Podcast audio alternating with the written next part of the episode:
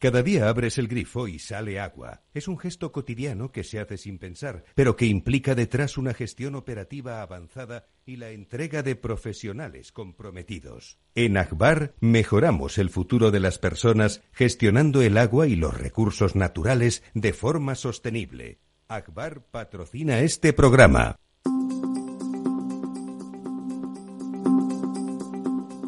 El Estado Ciudad con Ramiro Aurín y Diego Jalón en Capital Radio.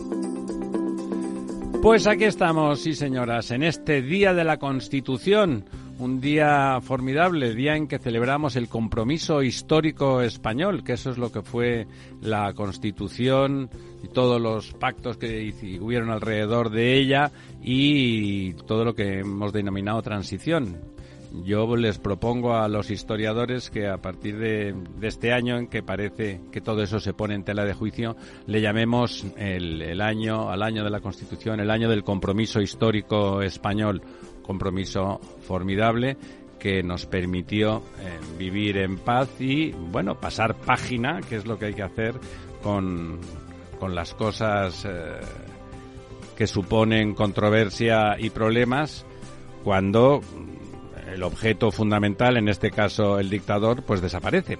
Por lo tanto, era un buen momento, se produjo ese compromiso histórico que la mayoría de los españoles refrendan. Y en particular la han refrendado pues nuestros, ah, nuestros visitantes de hoy. Nuestros visitantes de hoy que ya han venido otros días y que los tenemos aquí protegidos y adoptados porque nos parece que están haciendo una tarea buena y están y tomaron, por ejemplo, al hilo del tema de la Constitución, pues tomaron partido y dijeron que desde la Asociación de Ingenieros de Caminos eh, se defendía la Constitución en la medida en que hubiese que defenderla, empezando por los temas profesionales y acabando pues por los temas ciudadanos que pueden afectar a todos como la, división y la independencia de los tres poderes. Don José Trigueros, doña Almudena Leal, don Ángel San Pedro, muchas gracias por acompañarnos en este día. Buenos días. Buenos días. Vais a celebrar la Constitución con champán, con sidra, con Coca-Cola porque sois abstemios, con brócoli. Eh, vamos a celebrarla por todo lo alto porque queremos conservarla y no hay nada mejor que celebrar una norma que nos hemos dado de convivencia a todos los españoles y que bajo ningún concepto vamos a permitir que nadie nos la quite. y si hay que hacer algo, pues si hay que modificarla, porque estamos todos de acuerdo, pues ya la cambiaremos, ¿no? Pero mientras tanto, bueno, a lo que íbamos. Ya saben que estos señores y esta señora hicieron una declaración, bueno, pues en defensa de de que cualquier pacto político que se haga en este país legítimo, no puede conculcar la Constitución, no ya en aspectos políticos de difícil discusión, si no es en ámbitos muy jurídicos, pero tampoco en los ámbitos, en los ámbitos profesionales, eh, como era el tema de los ferrocarriles de los que ya hablamos el otro día. Pero bueno, esta, estamos a punto. Doña Almudena, esto de las votaciones de ustedes en la asociación, que es en streaming, son ustedes muy modernos y se vota durante un montón de días a través de telemáticamente y ahí también uno puede ir durante un rato, puede ir uno presencialmente. ¿Cómo va eso y cuándo se acaba? ¿Cuándo acaban ustedes de votar? Porque no acaban nunca. Sí, buenos días. Eh, efectivamente, el sistema de votación es muy moderno. Primero, por tener el voto online se puede votar electrónicamente y segundo, a mí me parece súper interesante también listas cruzadas y listas abiertas. O sea, son listas abiertas, se, se votan a las personas y las que más votos reciben salen. Es cierto que, claro, las candidaturas se conforman de forma completa, transversal, diversa, entonces que falte un miembro de la candidatura, eh, bueno, pues hay que, evidentemente hay que sumar lo que dicen los, los asociados, pero siempre las candidaturas están pensadas para estar compensadas en el sector privado, público, del agua, de los transportes, eh, bueno, en todos los sectores, sí. Claro, entonces, bueno, como siempre, si sale una mayoría de una candidatura y algún miembro de la otra, en una asociación profesional eso no debería de ser eh, problema, ¿no, don José? En absoluto. Yo creo que aquí no hay enemigos. Aquí somos todos, digamos, adversarios en una diferentes programas. Hasta el día que se acaban las elecciones, ¿no? Exactamente, y el día que se acaban las elecciones todos formamos parte del colectivo de ingenieros de caminos, canales y puertos, en el cual todos somos amigos, cada uno ve la asociación de una forma diferente. Nosotros la vemos con un carácter marcado, de marcado carácter independiente, con debates abiertos a la sociedad y, digamos, los que están por venir, estuvieron algunos de ellos hace ya cuatro años que perdieron las elecciones precisamente contra eh, bueno, no contra, sino frente a nuestra candidatura. Eh, frente a nuestra candidatura, creemos que en estos cuatro años hemos cumplido totalmente nuestro programa, haciendo debates sociales, como el pago pulso por carreteras, el tema de la norma sismo resistente, eh, un tema muy curioso también, los ingenieros de caminos y la política, porque también nos quejamos mucho de que no tenemos decisores políticos ingenieros de caminos, pero claro, si nadie se dedica a la política es muy difícil llegar a ello. O sea, con lo cual hemos hecho, creo, durante cuatro años una salida hacia el exterior muy importante. Hemos estado en Estados Unidos, tenemos convenios con la principal asociación de ingenieros civiles de todo Estados Unidos. También formamos una parte muy activa como invitados en la Asociación de Ingenieros de todo Latinoamérica, incluso también es de toda América, porque también pertenece a Estados Unidos. Digamos que hemos tenido una presencia, estamos teniendo una presencia internacional, pero ¿qué es lo que pasa? Que en cuatro años no es suficiente. Necesitamos otros cuatro años para implementar lo que hemos hecho hasta ahora, para que los jóvenes puedan tener el rédito, recibir el rédito que la asociación ha hecho.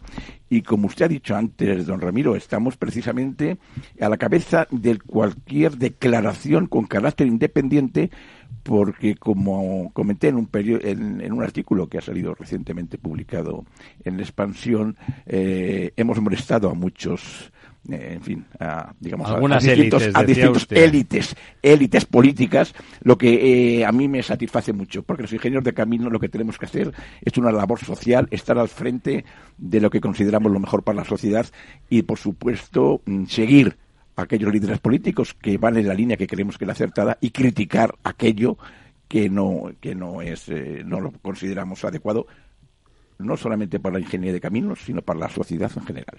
Sí para la ciudadanía. Finalmente lo que hace la ingeniería civil es el es la casa en la que se trabaja y en la que se vive, ¿no? Y entonces, bueno, eso afecta a todo el mundo sí o sí. En lo que decía usted sobre la no presencia de ingenieros de caminos entre las élites políticas o sencillamente en la política, bueno, eso se da en general con los profesionales eh, importantes ahora. Me decía hace algún tiempo, no demasiado, pero hace algún tiempo don Alfonso Guerra comentándole yo la, la diferencia del nivel de los políticos de la fase del compromiso histórico a, la actualidad. Entonces él decía, bueno, es que entonces la verdad es que cada casa puso lo mejor que tenía. Dice, y no hablo solo, de, dijo él, no hablo solo de los socialistas, en general la banca, los profesionales, todo el mundo se volcó en que ese compromiso se llevara a cabo. Y bueno, pues ahora, decía él con el gracejo que le caracteriza, pues ahora Ramiro, eso no es así, hay que asumirlo, ¿no? ¿no? No está lo mejor de cada casa ni nada por el estilo.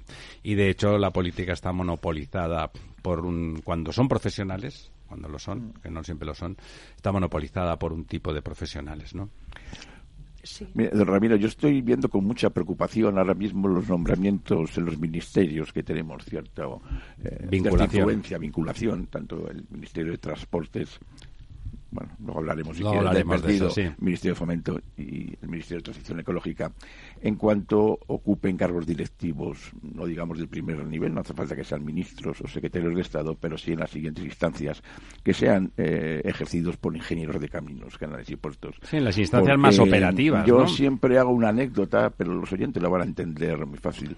Eh, nadie entendería, aunque yo creo que tampoco lo haríamos mal, que la gestión de un quirófano la hiciera un ingeniero de caminos. Eh, dicen, no, que la gestión de un quirófano tiene que hacer un médico. Pero, sin embargo, ¿por qué la gestión de una cuenca hidrográfica o la gestión de una demarcación de costas o la gestión de los puentes la tienen que hacer personas ajenas al que conocen en profundidad eh, estos temas que se han estudiado durante más de seis años y con una larga experiencia? A mí me sorprende que la sociedad no sea consciente de ello y no lo demande como una demanda importante.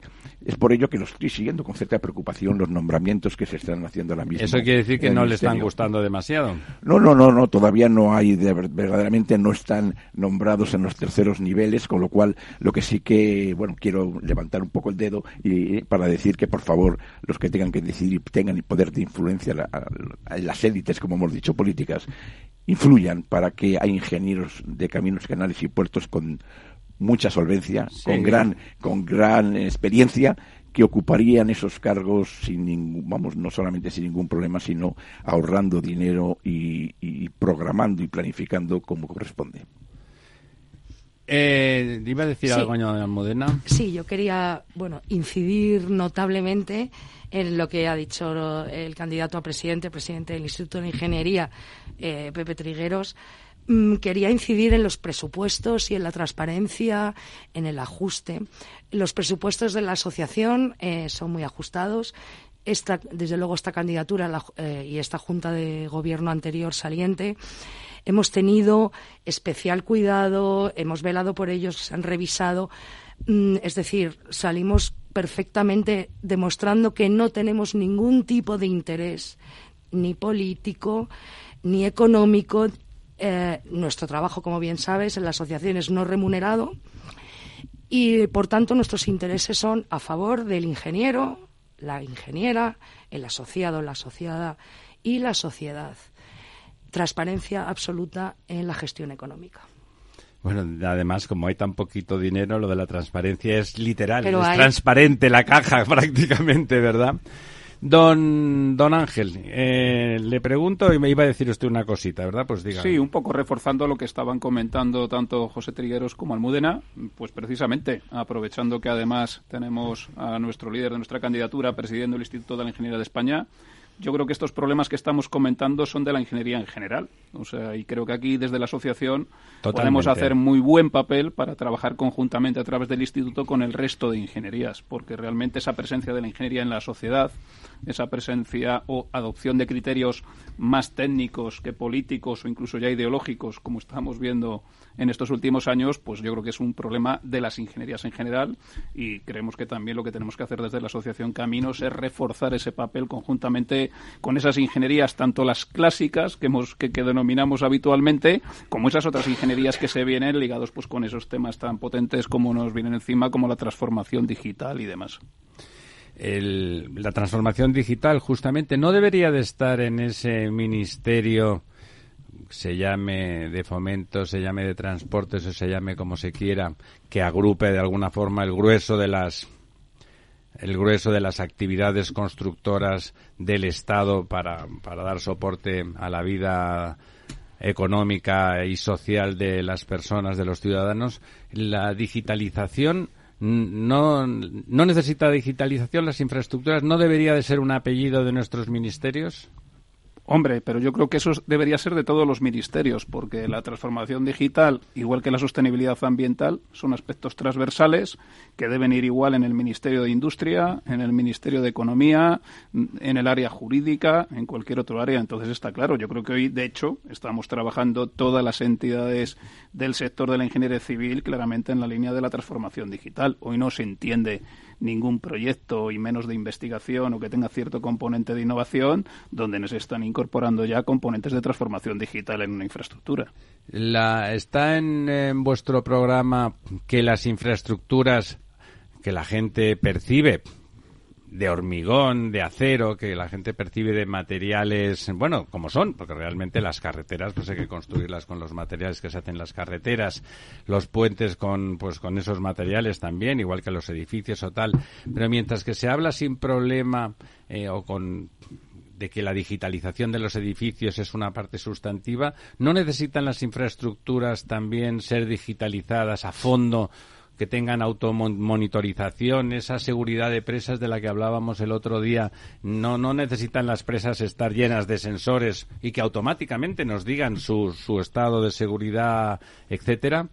Sí, hoy se están desarrollando ya sistemas de sensorización pues en cualquier infraestructura de transporte. ¿eh? Un kilómetro de carretera, un kilómetro de ferrocarril ya lleva hoy pues una gran cantidad de sensores, además comunicados con los vehículos que pasan por esa infraestructura, que también es fundamental porque aquí viene otro sector a lo mejor más ajeno a lo que es la ingeniería civil y, aquí vuelvo a incidir en la importancia de juntarnos todas las ingenierías en estos desarrollos, donde nos vienen unos vehículos con un nivel de sensorización mm, que para nosotros a día de hoy como infraestructura es inalcanzable. Es decir, hoy un coche cualquiera de un tren de alta velocidad, pues nosotros que en la universidad estamos en muy contacto con Talgo, que es una empresa líder española en este campo, tiene una cantidad de sensorización que, vamos, cualquier cosa que pongas en la infraestructura va a ser tremendamente agradecida por la cantidad de información que va a recibir ¿eh? y va a poder transmitir a ese vehículo que circula por él. Esa, entre esas cosas, en, en esta legislatura han defendido ustedes pues la, los eurocódigos, una cierta modernización en general, abrir los debates sociales. Mm, ¿Van a intentar promover que, que, te, dé un paso adelante la, la técnica infraestructural, la ingeniería civil en ese sentido, de que realmente hablábamos de presas, ¿no? Una presa bien monitorizada, completamente sensorizada, pasa a ser una presa segura, porque te avisas en caso de que pase algo, te avisa.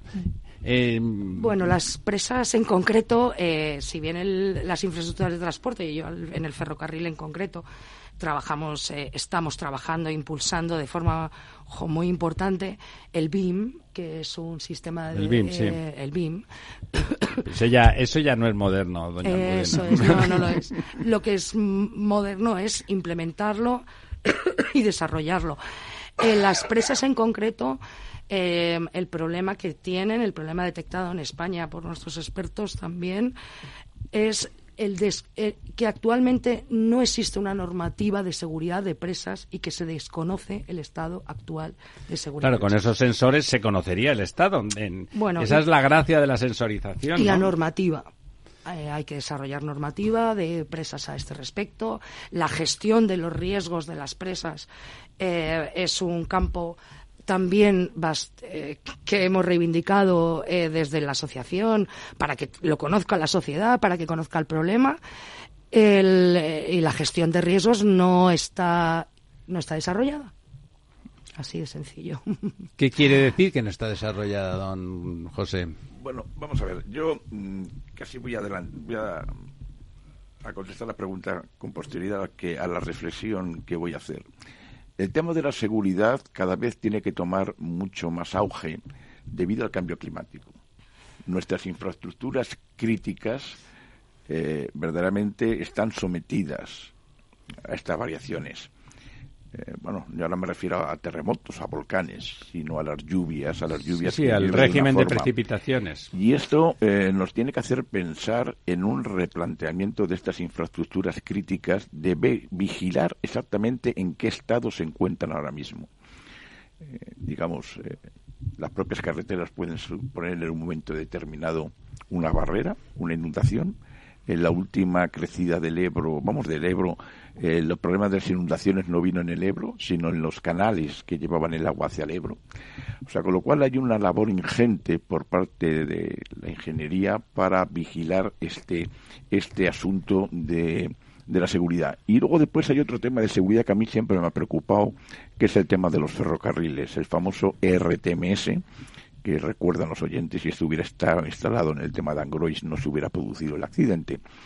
Y que en España estaba o está el mejor laboratorio de Europa de esto, que está en el CEDEX, el laboratorio de interoperabilidad ferroviaria. Y que a mí me da mucho miedo que las nuevas líneas de alta velocidad eh, empiecen a funcionar sin este RTMS, que es la normativa que verdaderamente también exige, está eh, en toda Europa. Es un poco como nos pasa con los eurocódigos. Eh, vayamos a, ir todos de la misma de la mano y el tema de la seguridad es prioritario para todos, para desde luego para la ingeniería, para la ingeniería de caminos. Y haciendo también referencia a lo que habíamos estaba comentando antes, Ángel San Pedro, en cuanto a la importancia del Instituto de Ingeniería de España ir todos juntos, me han notificado que por fin el Ministerio de Industria va a tener una Secretaría de Estado de Industria, cosa que verdaderamente era fundamental en nuestro país, porque donde se discuten las cosas y los temas importantes para el progreso también de, lo que es nuestra industria, que lo hemos visto en la pandemia, es en, la, es en la reunión de secretarios de Estado. Y antes estaba siempre como Secretaría General, con lo cual, digamos, siempre estaba en manos de otros ministerios el reivindicar el poder en nuestra industria, industria primaria, secundaria y terciaria. O sea, el tema de la industria es muy importante. Es un poco absurdo que no haya un secretario de Estado en todos los ministerios. Eh, bueno, es que eh, había de turismo, pero no había de industria. O sea, era Secretaría General. Eh, que bueno, que el nombre es lo mismo, pero lo que pasa es que en la reunión se llama reunión de subsecretarios y secretarios de Estado, que es donde se prepara el Consejo de Ministros.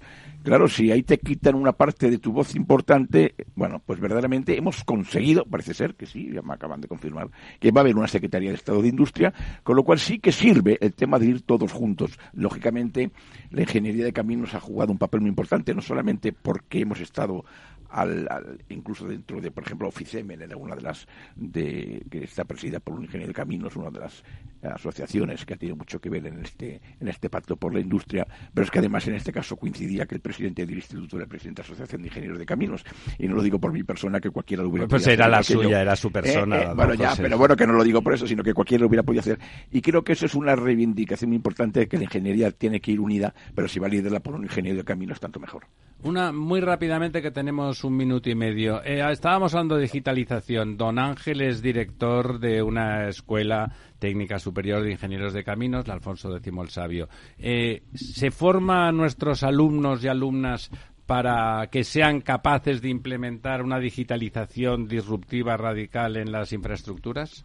Por supuesto, nuestros alumnos desde primer curso empiezan a trabajar ya con inteligencia artificial, con analítica de datos, en los propios proyectos, pues a lo mejor relativos o trabajos relativos a asignaturas tan específicas como pueden ser materiales de construcción, de las tradicionales que tengamos, hablaba usted de los hormigones, ya trabajan con inteligencia artificial, esa denostada inteligencia artificial que a veces se piensa que solo la utilizan para copiar en los trabajos y demás, no es así. Sirve para más cosas. Los alumnos de ingeniería desde primer curso. Y de sensorización tenemos, tenemos realmente formación. Me parece ahora que en nuestras infraestructuras sensorizar un minuto es muy importante. tenemos formación al respecto. También lo tenemos a pesar de la obsolescencia técnica tan rápida que se produce en ese campo. Porque cuando has desarrollado el último sensor, llega alguien con una cámara o cualquier otro dispositivo y te dice, uy, yo mido eso y 100 cosas más.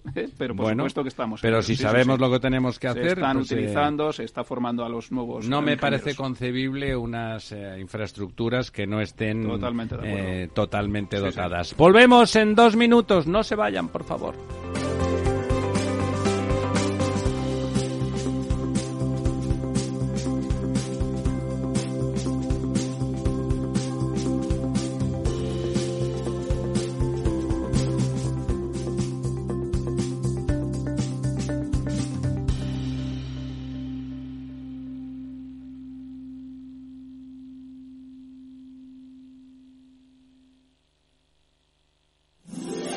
Todos los lunes a las 12, en directo en Capital Radio, la actualidad de personas y empresas en el Foro de los Recursos Humanos, primer espacio en la radio y en Internet dedicado a la gestión de personas y directivos en nuestro país. Pero más que nunca nos toca hablar de aspectos humanos. Voces acreditadas, profesionales del sector, empresas destacadas, empleados, líderes, todo sobre los recursos humanos. Un año más estamos con todos ustedes eh, en este espacio único en la radio y en nuestros contenidos dedicados a la diversidad. En la radio siempre en directo desde hace 18 años. Antena de Oro 2020. El Foro de los Recursos Humanos. Los lunes a las 12. Con Francisco García Cabello.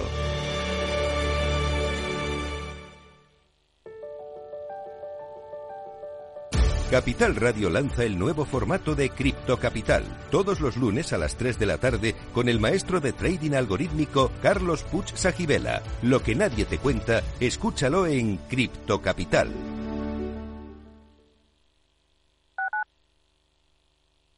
Madrid, 103.2 FM, Capital Radio.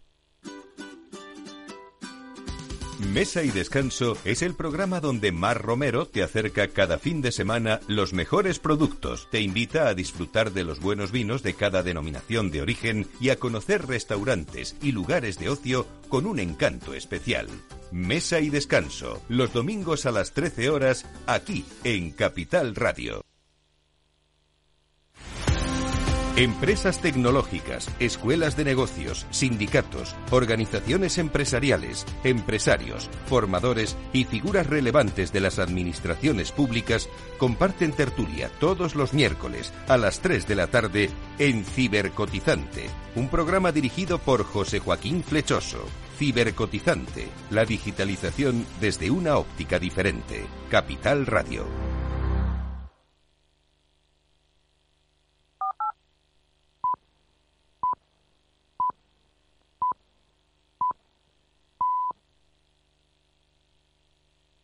El Estado Ciudad, con Ramiro Aurín y Diego Jalón en Capital Radio.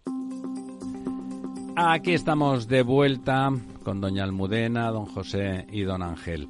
Bueno, eh, cuando, cuando servidor acabó la carrera, bueno, era un momento de, de, mucha crisis, era el año 80 y había una crisis tremebunda. Pero la verdad es que inmediatamente se recuperó, se recuperó el empleo, pero también se recuperaron unos niveles de sueldo, bueno, pues digamos que acorde con la responsabilidad y la dificultad de, del desempeño del ingeniero de caminos. Eh, hemos pasado también por una fase de, de incluso de paro, que era una cosa realmente extraña en nuestra profesión. ¿Y se ha recuperado ese empleo? Bueno, la verdad es que ahora mismo hay una gran demanda de ingenieros, de todas las ramas, ¿eh? incluso también de ingenieros de caminos, canales y puertos. Y además estamos viendo como en los últimos años, me atrevo a decir el último año, hace dos años, ya los jóvenes, hay jóvenes que eligen la ingeniería de caminos como primera opción, cosa que antes no existía. Pero que, que, no existiera eso es como dramático, ¿no? Eh, bueno, es que la sociedad eh, eh, cambió, porque claro, no sé, estaba todo la crisis, el, el tema del... Bueno, cambió porque las, no habría empleo. Claro, no había, no había infraestructura, no había inversión, no había... Entonces, claro, una persona acababa una carrera de la que fuera, pues, mucho más desde el punto de vista técnico, y dice, bueno, en el ámbito ahora, de las ingenierías desapareció el 90% del trabajo. Bueno, es que eh, me gustaría saber, bueno, no, es un dato que yo desconozco en este momento, pero seguro que hay estadísticas que lo deben decir, cuántos ingenieros de caminos, en este caso que estamos, ingeniería en general, pero estamos hablando de ingenieros de caminos, canales y puertos, cuántos de los que han acabado hace cinco, seis o siete años están en otros sectores que no es el sector de las infraestructuras, en el sector bancario, en el sector de auditorías, digamos, en el sector comercial, porque la formación del ingeniero es muy buena, vale, casi no diríamos que para todo, pero sí que eh, es muy muy muy bueno, práctica, muy entonces eh, se han perdido, se han perdido algunos, algunas mentes eh, brillantes bueno, porque en el les campo de la ingeniería. Más, ¿no? Ahí voy. Entonces el tema de la ingeniería, incluso hoy, hoy está muy mal pagado, porque el que marca o el que pone el precio a la hora de ingeniería, por así decirlo, es la administración, dado que un porcentaje como muy importante de las obras se hacen, digamos, en las distintas administraciones. Y claro, cuando la hora de ingeniero está por debajo, y con mucho reconocimiento a los mecánicos, por debajo de una hora de mecánico de coche, pues efectivamente desincentiva un poco en este mundo, eh, en este mundo eh, monetarizado, en el mundo que la gente quiere ganar dinero, desincentiva. Hombre, la gente tiene que pagar jóvenes. facturas a final bueno, de mes. pues por eso me refiero. Entonces, eh, la primera cosa que yo creo que hay que hacer cuando hay revisión de precios, revisión de precios de materiales, todo el mundo lo entiende. Hombre, es que si iba a comprar una barra de pan me costaba uno, ahora me cuesta unos 50, pues hay que, hay que, bueno, cuando dice barra de pan, dice hormigón, dice acero, dice, en fin, cualquier material de construcción. Pero claro, también el material ese es la hora de ingeniero.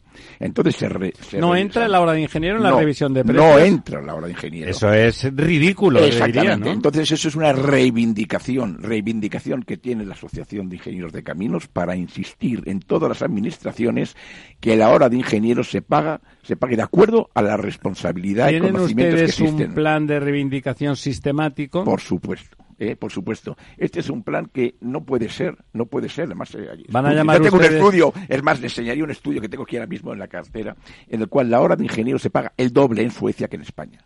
Entonces, ¿eso en qué, en qué va? ¿En qué perjudica? Hombre, pues yo creo que en la calidad de los proyectos, a lo mejor no tanto, ¿no? Porque pasa como, como los futbolistas, ¿no? Que cuando salen al campo eh, se obligan del sueldo y quieren ganar, ¿no? Pero sí que verdaderamente desincentiva a que la gente se dedique a la ingeniería ya le digo que poco a poco vamos a conseguir que las ingenierías con carácter general, pero sobre todo la ingeniería de caminos, que es la que tenemos que defender en este momento en, dentro de esas asociaciones, eh, recupere los niveles salariales que tuvo en su momento, cuando porque España necesita infraestructuras. O sea, no es que es que bueno, y aparte, don José, hablamos de responsabilidad. Hace un momento hablábamos de las presas.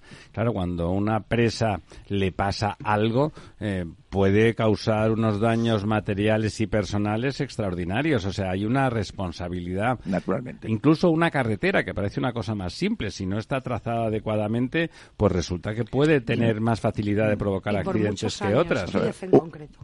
Un buen proyecto, un buen proyecto ahorra casi me atrevería a decir que es un 30 o 40% de la construcción de una obra.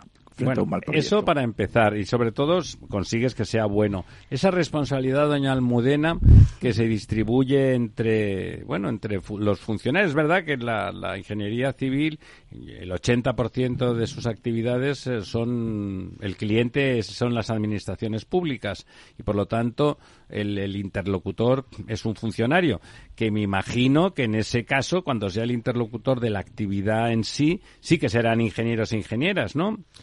Eh, sí, sí, sí.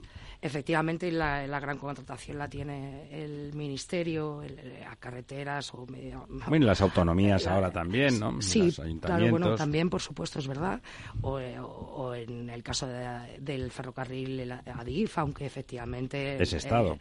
Eh, eh, las comunidades autónomas también.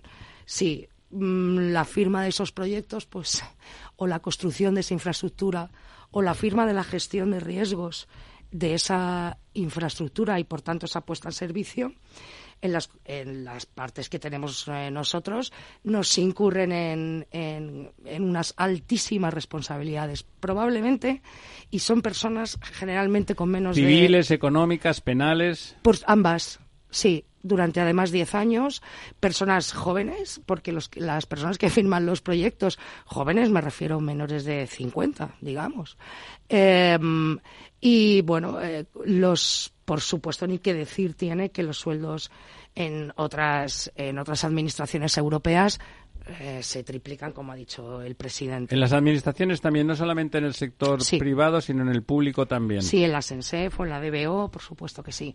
En este sentido, además, es muy, es muy curioso. porque... Doña Almudena habla siempre de las compañías ferroviarias porque ella, ella trabaja en Adif, ¿verdad, doña Almudena? Sí, y tengo una mente súper ferroviaria, y un alma más ferroviaria todavía. En lugar, en lugar de gafas y Pamela lleva, lleva pantógrafo.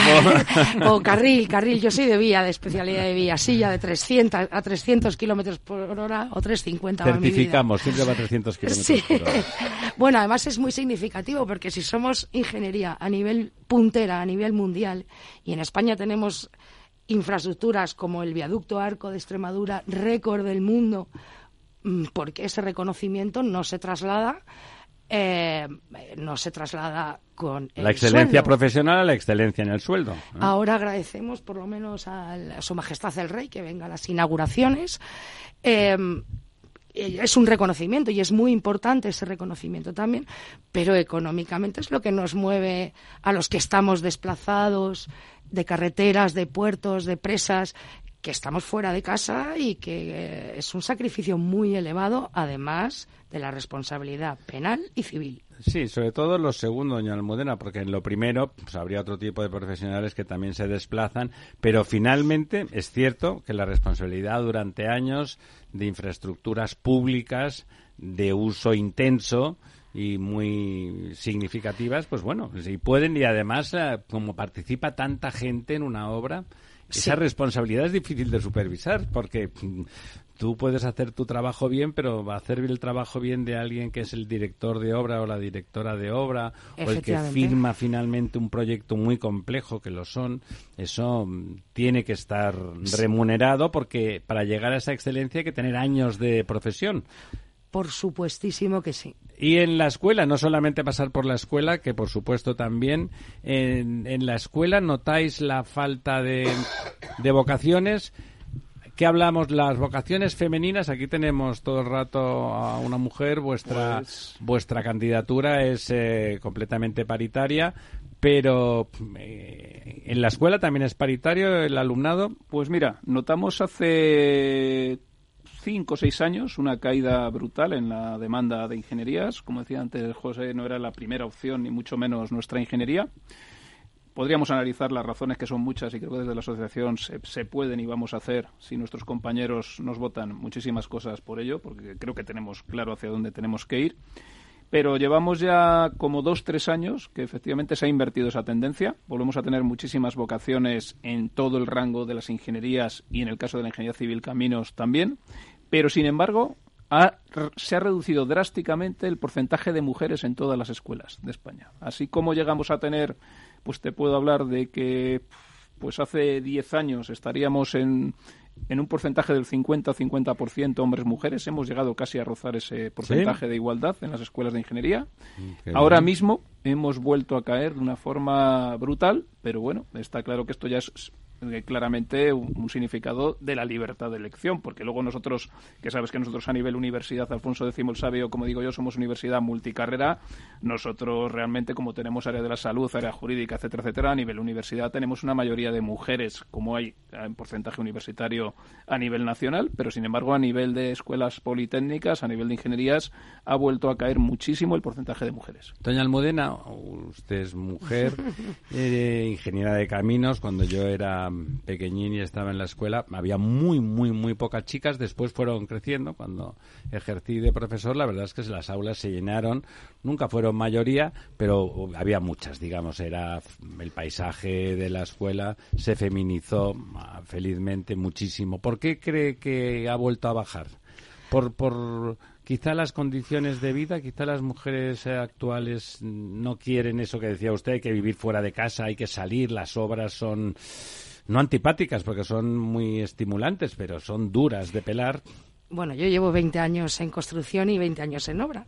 Eh, estudié eh, estudié con el 30% más o menos de mujeres, la tendencia era positiva y es a mí me parece, en mi opinión, mi opinión personal, que la tendencia a la baja era previsible y, y, bueno, y es habitual. La imagen de las mujeres en la ingeniería de caminos es del 20% o del 30% y por tanto eso tiene que reflejarse también en todas eh, aguas abajo. Mm, eh, bueno, hay que trabajar mucho porque se, se, expongan nuevas personas, nuevas imágenes, nuevas mujeres.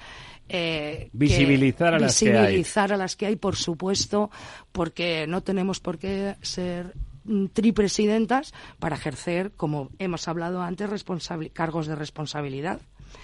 Em, bueno, hay que de hecho, esa responsabilidad no tiene género. él o la que firma se lleva el paquete entero a casa. Correcto, sí, efectivamente. Además, así es.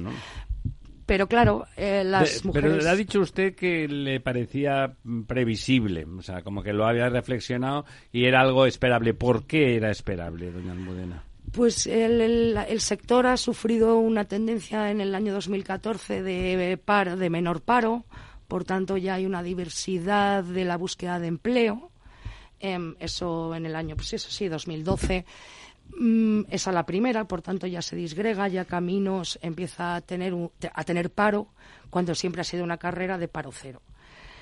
La segunda yo creo que es la visibilización es una carrera y una profesión que visibiliza poco a las mujeres sí. hablando claro. Sí claro que sí claro que sí. De hecho es es bastante raro tener presidentas o secretarias de estado eh, mujeres pero somos evidentemente más brillantes o igual que los hombres y esto no tiene género. no tiene género en absoluto. Qué quería decir usted don José pues mire, eh, hay un tema muy importante que es la formación de formadores. Dice, ¿qué me están diciendo? Pues la formación de formadores son los maestros.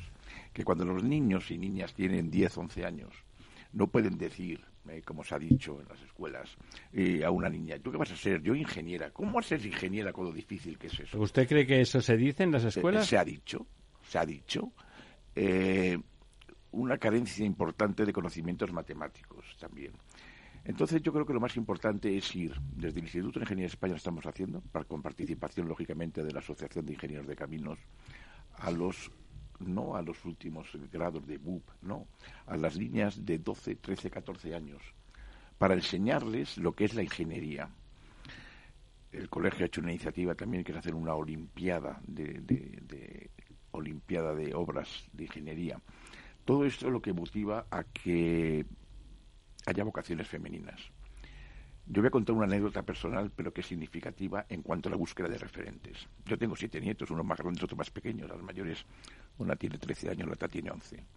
Y la de 11, desde que era chiquitita, yo voy a estudiar algo de matemáticas, algo de matemáticas. Y era cosa de seis meses o siete, me dice, bueno, ¿qué? ¿ahora que ya has decidido qué vas a hacer? Dice, sí, yo voy a ser ingeniera de caminos. Y me dice, ¿y por qué?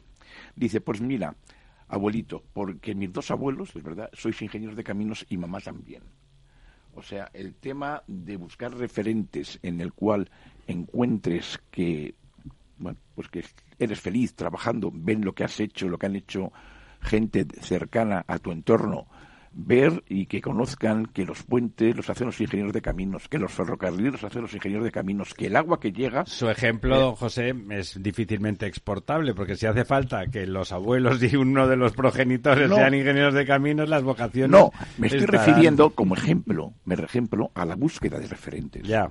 Por ejemplo, hemos tenido ahora mismo secretaria de Infraestructuras, María José Rayo, ingeniera, presidenta de Isabel Pardo, Marisa Domínguez, eh, mujeres. Digamos, esas referencias son las que hacen que la gente, que las mujeres digan, hombre, pues tienen, tengo presencia. Siempre eh, cambiando. Aquí en España se jugó, empezó a jugar al tenis cuando existía Manolo Santana. Seguimos la Fórmula 1 con Fernando Alonso. El, el golf con Severiano Ballesteros y así podíamos ir pasando que hay siempre una persona, un líder que arrastra a los demás. Entonces nosotros necesitamos muchas lideresas. Almudena Leal es una de ellas. Y, además, fíjate que aquí hay un componente emocional muy importante. No es solo que figuren mujeres, sino Almudena, por ejemplo. Si crías jóvenes ven la vida de Almudena una semana en sus obras, en sus tramos del AVE, etcétera, etcétera, eso es lo que sí que captaría a la gente joven, porque ellos lo que le gustan es trabajar por proyectos, por sensaciones, pero no ver a Almudena sentada un día en una representación, sino verla en el día a día de lo que hace. Referentes. Construir, ¿no? Además la construcción es. una cosa muy atractiva cuando la gente ve cosas hechas, cosas enormes y kilométricas como el caso de los ferrocarriles o gigantescas y tan importantes como una presa o cualquier otra construcción civil, la sensación es. estimulante siempre, pero está oculto, está eh, criminalizado y vituperado. Es malo, según una cierta doctrina al uso, que una vía de comunicaciones tras, transcurra por no sé dónde, figura que va a destruir, tal, no destruye nada, ¿no? Hay que hacerlo bien, como todo en la vida. O que un embalse es el asesinato del, del río, que tampoco es absolutamente falso, claro, porque además los embalses son los necesitamos las personas para vivir y por lo tanto habrá precedencias, ¿no? Bueno, yo no sé qué dirían las aves si quitáramos los embalses, ¿no? ¿Eh? Bueno, algunas aves desde luego no Don, don, otra, Otra anécdota personal un poco ligada con lo que comentaba antes José Trigueros. Eh, hace años investigando estos temas de la falta de vocaciones, pues con temas, don Ramiro, como tratan ustedes también en este programa, eh, vimos como, por ejemplo, entre alumnos de la ESO tenía un grandísimo éxito un blog sobre el ciclo del agua que había desarrollado un profesor. El blog estaba estupendamente bien, con los detallitos necesarios para indicar que toda esa infraestructura del ciclo del agua había que construirla, por ejemplo. Algo tan, no, aparecía así de la nada, que era algo que le preguntábamos a los chavales y parecía que tal. Y tampoco se citaba en un momento que había que ser ingeniero para trabajar, porque a los chavales les encantaba, pero lo que no se les dejaba claro es que tienes que estudiar si realmente quieres un día dedicarte a esa cosa tan apasionante. Cosas, había ¿eh? que hacer cosas, ¿no? Ese es el detalle que nos falta. Que el agua no sale del grifo espontáneamente, que es una de las cosas mágicas de este mundo, ¿no? Que el agua, no, hay que decir, pero hablando del agua, lo que cuesta, lo que te dan por, por, por un euro y medio, ¿no? Por dos euros te dan mil litros de agua. ¿Cuánto es eso? 0,5 céntimos, ¿no? 0,5 céntimos un litro de agua. Con un euro te llevas 500 litros de agua a casa. es que dicho así tiene más impacto, ¿no? Eso es en España, ¿eh? porque también es otro tema importante. No, claro, aquí encima en, En Europa eh, cuesta cinco veces más el agua. Sí, sí, sí. en Alemania. En, en, el sentido del agua, precisamente estamos pensando en la candidatura, bueno, más que pensando, planificando un ciclo precisamente de embalses, presas eh, y agua, pero un ciclo que abarque más de un caminos en el debate. Le daremos varios enfoques de normativa, de conocimiento. En esto me han prometido los expertos del agua de la SEPREN que vinieron el otro día y de otros organismos. Invitaremos a todos, por supuesto, que no van a ser difíciles de entender porque el agua es, una, es compleja. es compleja, pero se entiende si lo explicas. Pues tiene, tiene una cierta sencillez, ¿no? O sea, el agua va para abajo y cuando quieres que vaya para arriba hay que hacer algo, como Pues estamos- bombearla y cosas así, ¿no? Estamos preparando un ciclo de caminos en el debate mm, súper interesante. Sí, porque además hay. Y luego, no sé si han pensado ustedes en intentar descriminalizar un montón de actividades de las que hacemos los ingenieros de caminos que son estrictamente necesarias para la vida social y económica de los países y que están criminalizadas, ¿no? Que parece que sin eso se puede vivir y es estrictamente falso. Sin eso no se puede vivir. Como si estuviese criminalizada la cirugía y abrir y que la gente sangre cuando los operan. Pues, si no haces eso, pues eh, la gente se muere, ¿no? Sí, y también, bueno, por supuesto, el reto de la, del medio ambiente.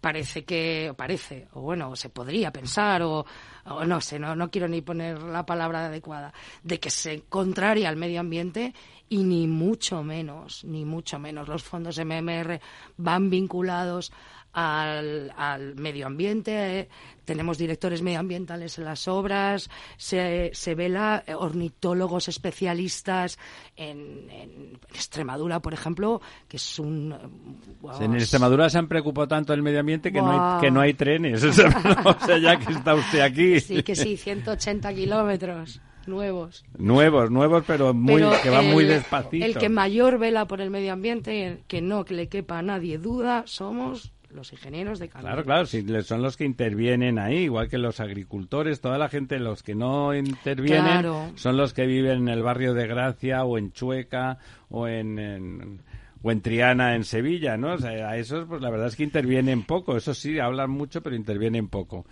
En la formación, ¿tú dirías, Ángel, que los alumnos están perfectamente concienciados de las dos cosas? De que lo que hacen los ingenieros es fundamental para la vida económica y social y que al mismo tiempo hay que compatibilizarlo con el mejor cuidado ambiental. Les incidimos muchísimo en ello. ¿eh? De hecho, ¿Cómo vienen ellos de casa? Normalmente, pues con una serie de ideas sobre estos temas, pero totalmente inconexas, claro, porque ellos, pues por lo, lo que han percibido, pues es como todos a través de los medios de comunicación. de ¿No hay prejuicio a priorístico?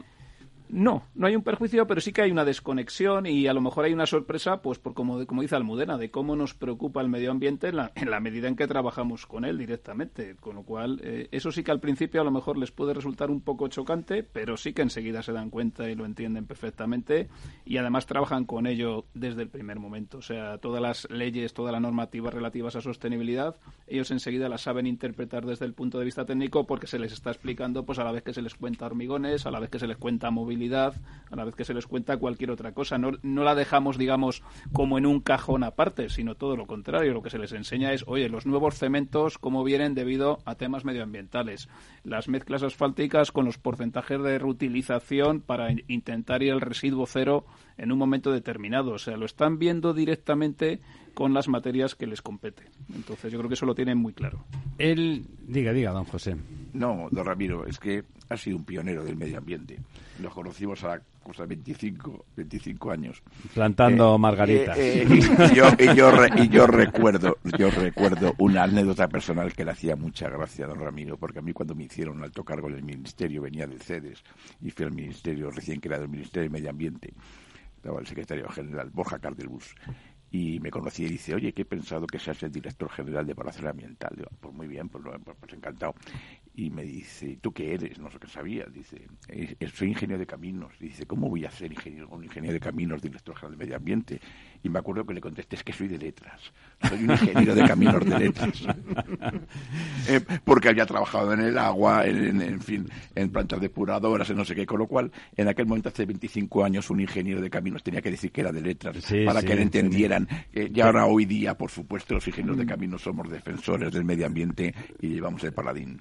Eh, nos quedan tres minutos. Si usted tiene la bondad de no tocar más el micrófono, don José, yo también le quiero. el, eh, últimamente, bueno, usted ha, tenido cierta presencia en los medios a lo largo de su trayectoria, pero últimamente, bueno, de hecho, ayer creo que fue, o antes de ayer o el sábado, salió un artículo suyo en Expansión, donde, bueno, contaba bastantes cosas. Una de las, y ha tenido mucho feedback, a mí me ha llegado bastante feedback al respecto. Una de las cosas que tampoco hacemos con frecuencia no sea mi caso, pero con los ingenieros de caminos es eh, estar en los medios de comunicación por el lado que nos toca, ¿no? por el lado que, que, podemos aportar algo que informativamente tenga interés para la ciudadanía. Eh, me parece que si es verdad que van a meterse en berenjenales reivindicativos, sociales, económicos, eh, institucionales, ese aspecto de la comunicación intensa es eh, fundamental. ¿Tienen también un plan para seguir incidiendo y seguir participando en los medios? Mire, el plan lo da la noticia y la actividad. Usted habrá seguido en los medios de comunicación el tema que hicimos con la aplicación de los eurocódigos en contra de la normativa sísmica que ya saca el Ministerio. Una difusión increíble, ¿no? En medios, en medios de televisión, prensa, radio. Entonces, digamos que eso, eso nos lo da eh, la noticia en sí. Siempre hay noticia, don José. Eh, claro, entonces, eh, ¿qué es lo que buscamos desde la asociación? Que se acerquen a nosotros. Es más, es decir, que lo de reivindicación no, es que ya lo llevamos haciendo. Hicimos un debate sobre eh, pago pulso en las carreteras o no, también tuvo repercusión mediática. Yo aquí he venido a la radio invitado por usted, don Ramiro, para hablar. Deje que le interrumpa, doña Almudena. ¿Hasta cuándo pueden votar los asociados? Hasta el 12 de diciembre, presencial y online. Os invitamos a votar a la candidatura presidida por José Trigueros, candidatura fantástica que defiende los intereses de los asociados, Caminos Avanza. Muy bien, don Ángel, don José, doña Almudena, muchas gracias por estar con nosotros. Disfruten, amigas y amigos, de este Día de la Constitución. Les aseguro que es de lo mejor, de lo mejor que tenemos.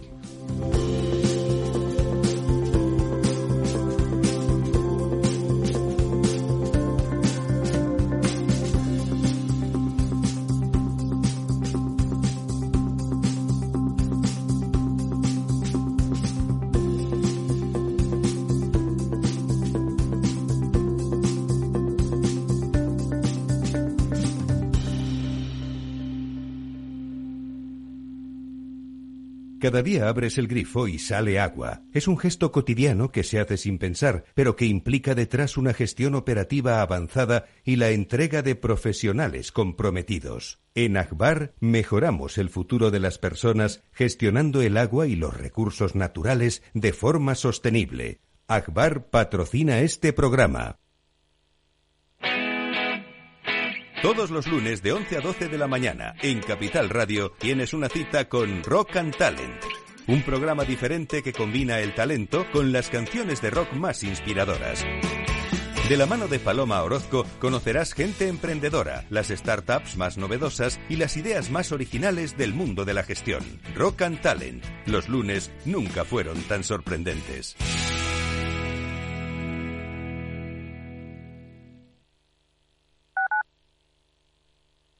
Capital Radio, Madrid, 103.2 FM.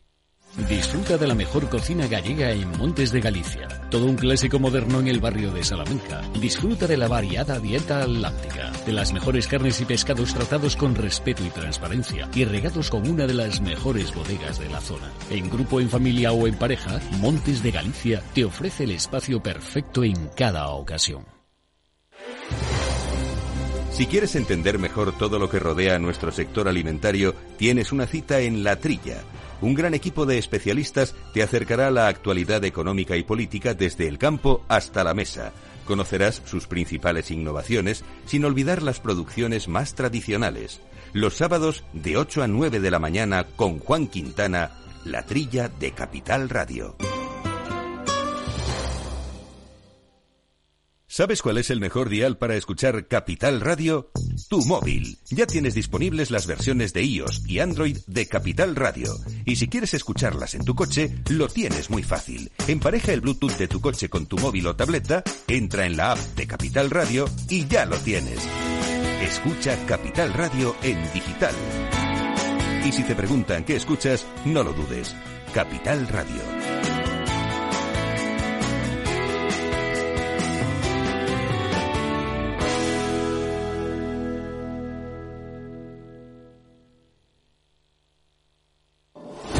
La economía vuelve a El Balance con renovada presencia.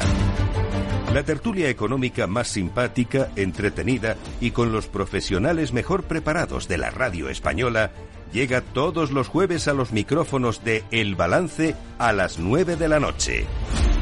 Aquí, en Capital Radio.